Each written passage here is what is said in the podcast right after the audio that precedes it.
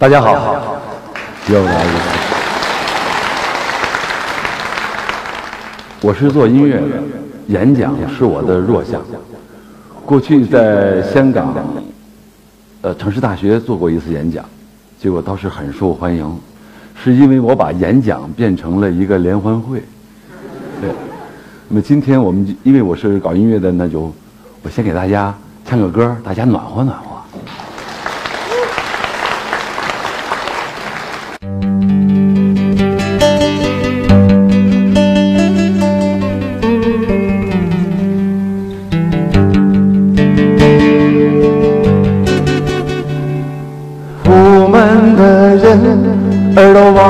不了家，在家的人儿会惦念着他。刮风下雨你怕不怕？祝愿一席的朋友们都会有一个温暖的家。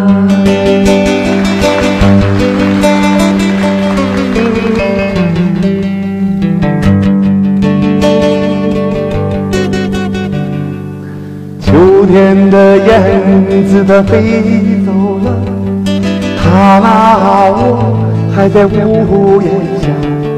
春天的它又回来了，还多了一个陪着它。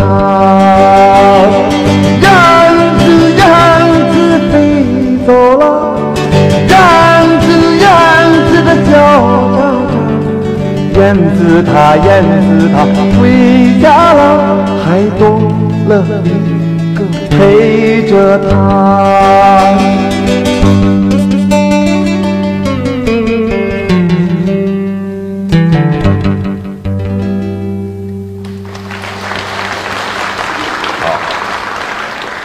我是一个东北人，出生在哈尔滨。我爸爸是个搞音乐的。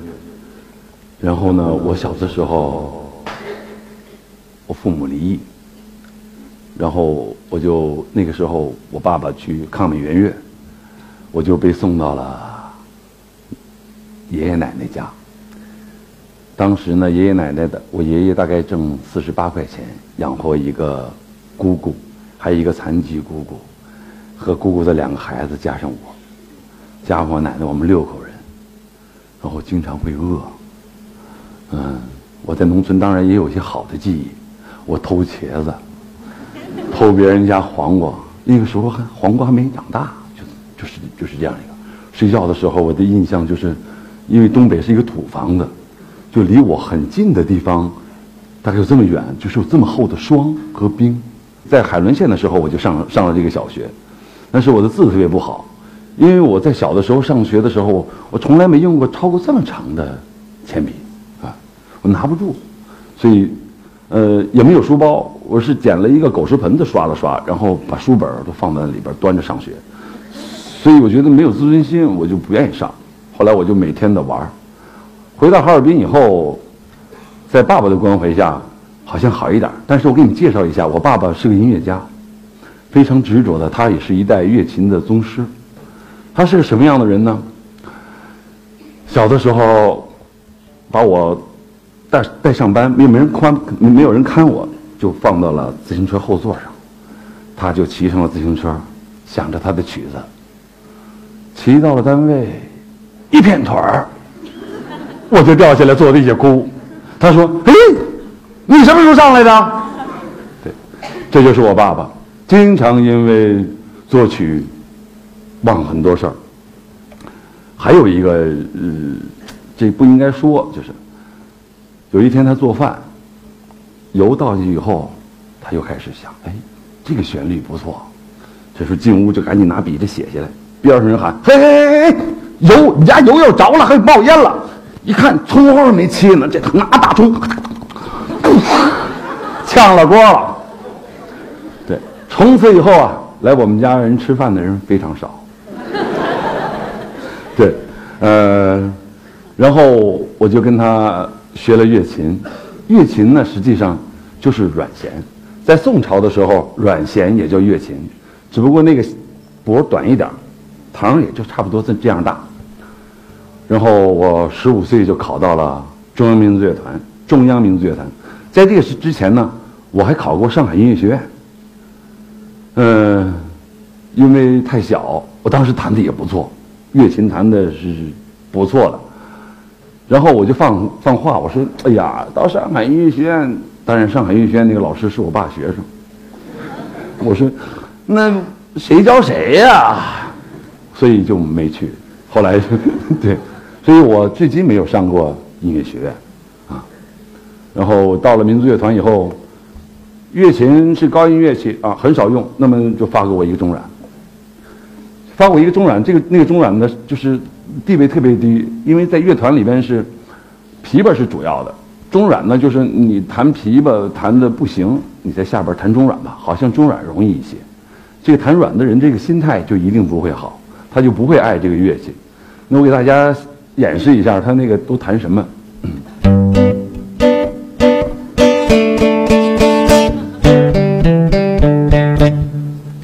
我也不爱弹，真的不爱弹。然后这时候正是改革开放的这个时候。有一天我出门，我就听到一种神秘的声音。我说：“这首好的声音是从哪儿来的呢？”结果是有一家放这么大一个录音机，里边放着“海枯石烂，忘不了初恋情人”，那是邓丽君。我生平从来没听过那么好听的音乐，然后我就特别那个时候好听最好听的，大家每天就是听海港，有个杜鹃山，大家就已经非常兴奋了。那听邓丽君那是不可能的事儿。后来就到了一九八二年以后，我在乐琴上有了一点小成就。我在八二年全国民族器乐比赛的时候得了一个奖，正要正在。这样在团里面马上要成为一个独奏演员的时候，我就不干了，因为我发现了吉他，我发现那个吉他特别好听，还特别好玩儿。然后我就花了我一个月的工资，当时我是挣二十六块钱，正好一个月买了一把吉他，没老师，那时候没有几个人会弹，就摸每一个音的摸，后来我就会弹了吉他，弹了吉他以后，摇滚乐就进来了。当时老弹木吉他，他他不过瘾，然后我就想买一个电吉他，非常昂贵。那时候电吉他大概是三千块钱，再加一个音箱呢是六六千块钱，六千五百块钱，在一九八三年是很可怕的一件事儿。但是我发誓，我说因为我我太喜欢了，我就开始存钱。买吉他，呃，钱存起来了，那没没有没有生活费啊？我们那时候每年一个人一个月有的时候有半斤油，我就把那个油单买出来，然后上那儿买了几块钱的辣椒，搅了一盆辣椒，抓了一大把盐，放里边，把油烧开了，上食堂，人家给我炸了一大盆的这个炸辣椒，很香，然后我就吃了三个月的。馒头蘸辣椒，后来出事儿了，我经常摔跟头，营养不良，到处嘴里边、口腔里边流着血，就营养不良。后来我爸发现，你说你这这不行了，这孩子要死了，怎么办？所以他也东借西借，给我买了一个吉他和一个音箱，非常牛。当然，我还背着他。把我们家小叶弹的乐琴和一个日本人换了一个效果器。嗯，我是中国第一个拥有效果器的人。嗯，嗯，当然这都过来了。当然也是，要没有那些基础，我也谈不上这个。然后就组了各种乐队。然后我们当时北京有刘金利，现在刘玉军、唐朝老五，还有一个就是我。我们当时我头发这么长。经常在外边演，一般的我们的状态虽然音乐不是很牛，但是意思肯定对，知道吧？对，你看这人，那对对，全全全对。然后我们那时候很穷，呃，吃一个面条大家都非常高兴，因为就一盘面条，一会儿就没了。我们三个那都是那时候都是二十多岁，头发这么长，有面条，这一片面条声。这时候老五突然掀开了门帘儿，门帘儿有蒜吗？嘿，嗯，当然，后来就是乐队在一九八九年的时候就解散了，原因是，我那个时候就能用吉他弹出来这样个味道。非琴不是筝，我觉得，我觉得我学外国人我学不像。可是那个时候呢，所有的乐手就是谁弹的像洋人，啊谁牛。大家就是老五说我要搞埋头，啊小藏说我要唱，他要唱这个，我要搞这种民谣式的这种音乐，或者带味道的，或者布鲁斯这样的音乐。后来乐队的就产生了分歧，就解散了。我呢，在八九年的嗯七月初就到了深圳，嗯，然后就开始了我的这个深圳的一段生活。呃，我就不提他了，因为不太好，嗯。然后在在深圳的时候，不太好到什么样呢？我给大家唱一下。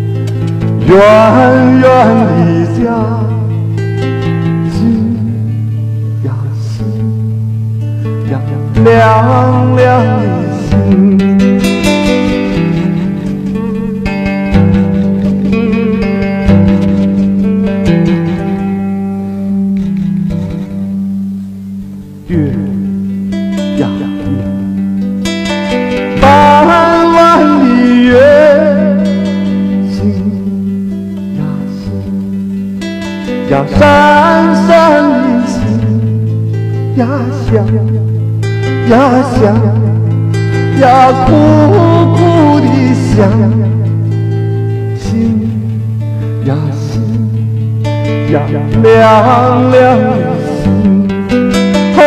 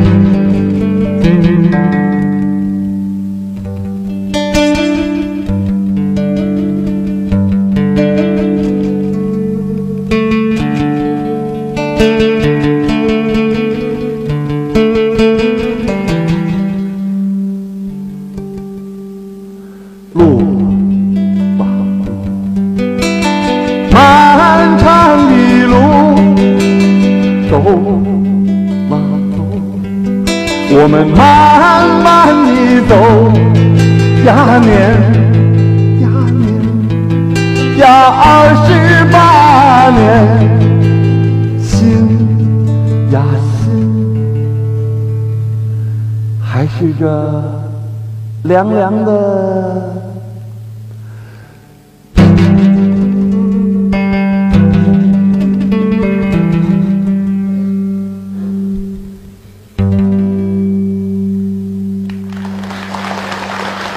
你冷吗？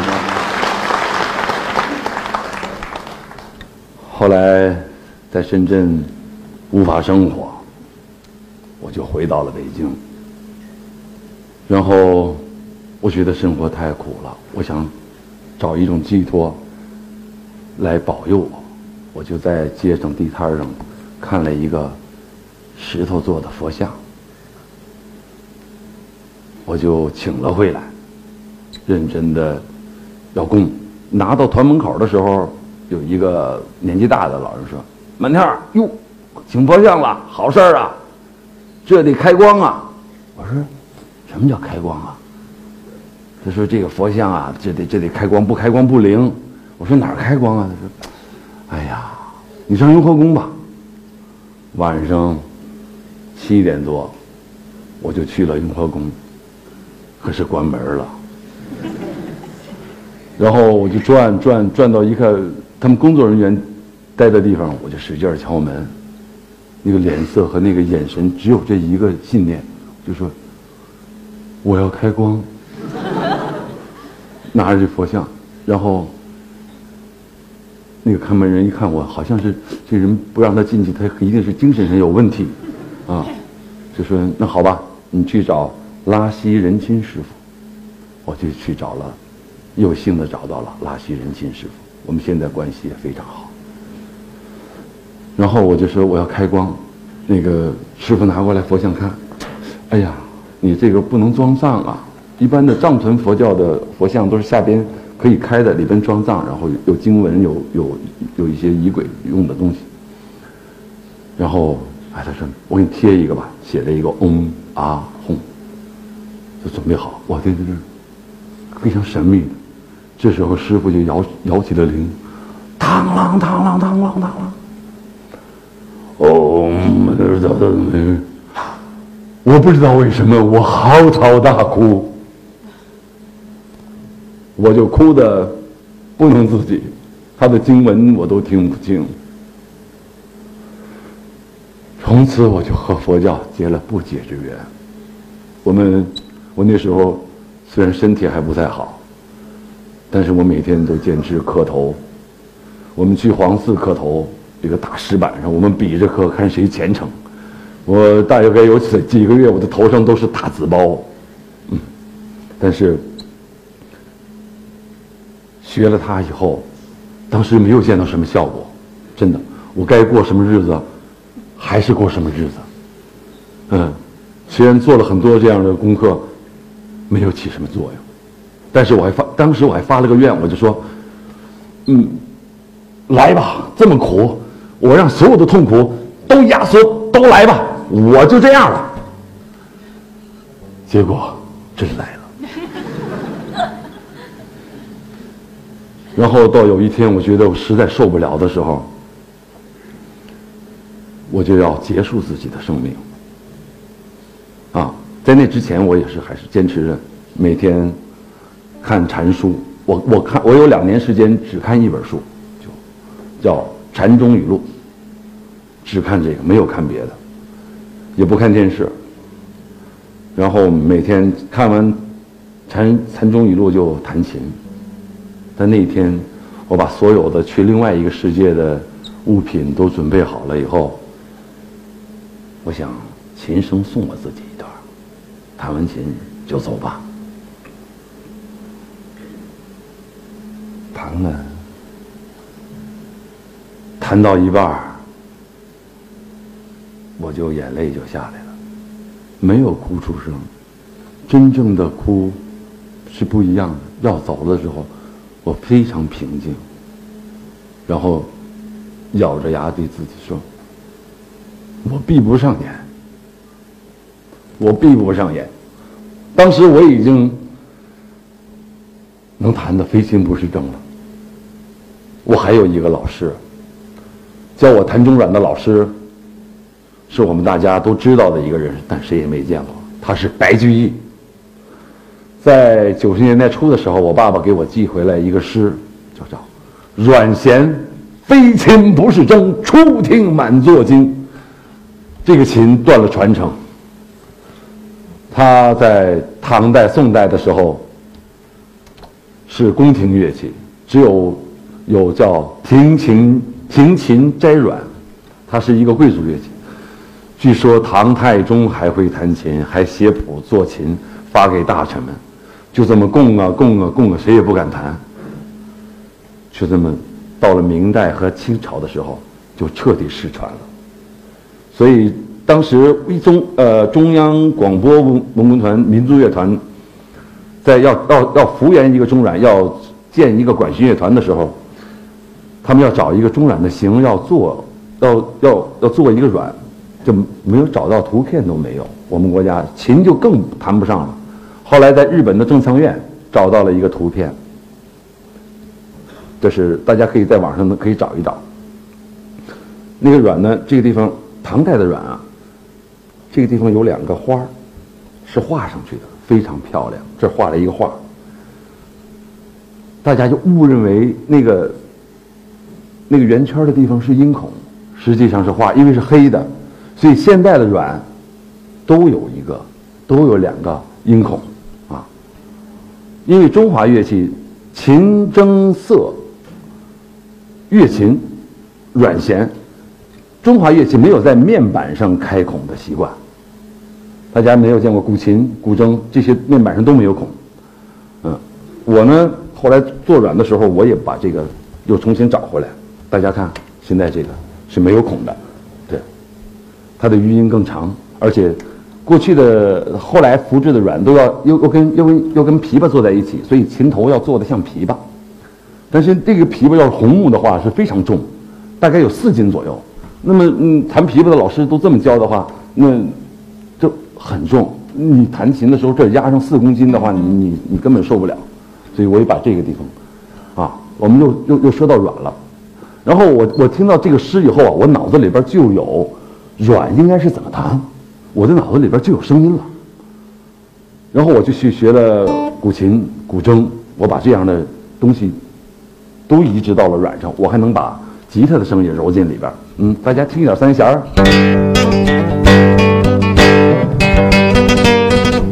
嗯嗯，它还可以。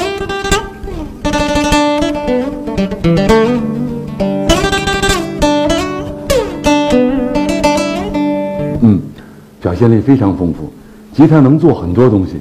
你比方说，呃，现在我们很多朋友们都弹吉他，当然吉他也是不可替代的。但是我们中国的这个乐器，大家刚才听了我弹唱了，他能不能吉他弹的很很经典的东西，我们能弹吗？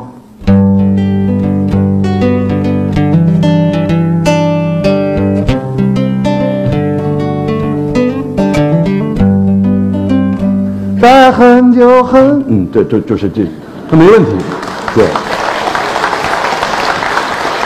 还有，你说，呃，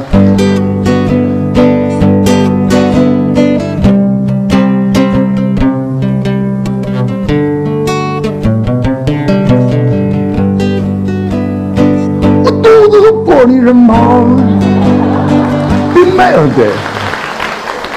后来信佛了很多年，我也写了一首，大家想不想听我写一个佛教歌曲？好，等一下，一下换个琴。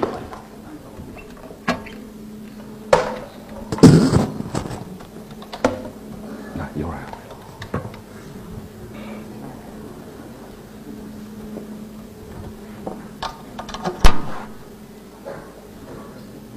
这个琴特别猛。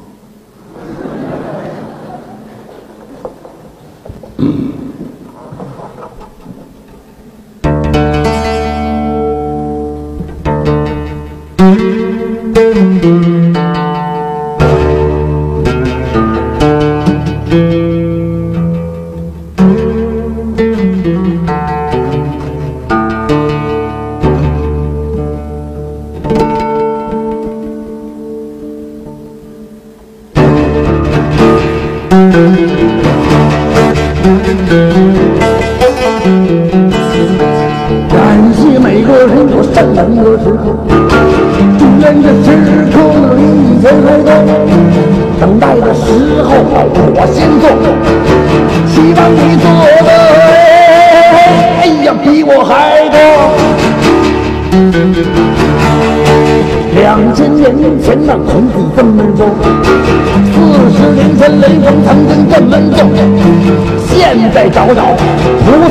朋朋友家乡在座的各位，也真是不算多。哎呀呀呀呀呀呀！阿弥陀！哎呀呀呀呀呀！拜托拜托！哎呀哎呀哎呀！我急得哆嗦！哎，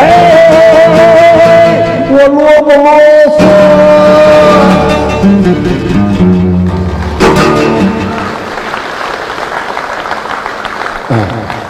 我希望大家都能成为，呃，菩萨雷锋啊，呃，因为接触了佛教，我非常快乐。那个不要大家对这佛教的时候不要着急。我刚开始啊信佛的时候，我就说什么都来吧，什么都来吧。但是这个缘它有一个发展的过程，但你要是没有这个愿，它就不会来。我现在每天都是晴空万里。我在北京，我的心里都看不见雾霾。啊，堵车的时候我也从来不抱怨，因为抱怨没用。你抱怨，你只有你自己痛苦。车还是那样，所以我就听音乐。我今年五十岁了，呃，我也成家了，有个孩子。我们家孩子七岁了，啊，然后我们家几几乎有五年没有吵过架，我们家没有红过脸儿，每天祥和。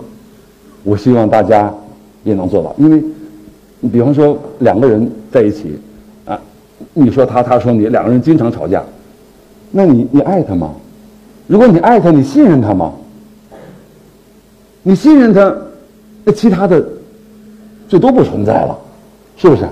时间也快差不多了，大家想听听我现在的心境吗？